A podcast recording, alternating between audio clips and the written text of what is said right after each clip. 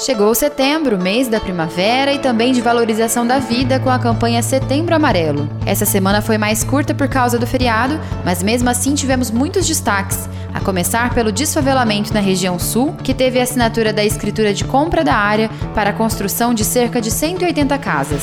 Solidariedade e esperança também marcaram presença. A campanha Todo Mundo Ganha já arrecadou cerca de duas toneladas de alimentos que foram doados ao Fundo Social. O quiosque das oportunidades da Prefeitura auxilia na busca pela tão sonhada vaga de emprego e a unidade de coleta de sangue Dr. Elcio Sanches Esteves continua contando com a colaboração da população para a doação de todos os tipos de sangue. O esporte entra em campo com o troféu do time de futsal sub-14 da Escolinha de Futebol da Prefeitura e também com o Campeonato Amador Veteranos, que será em outubro, mas já está a todo vapor nos preparativos com o congresso técnico agendado para segunda-feira.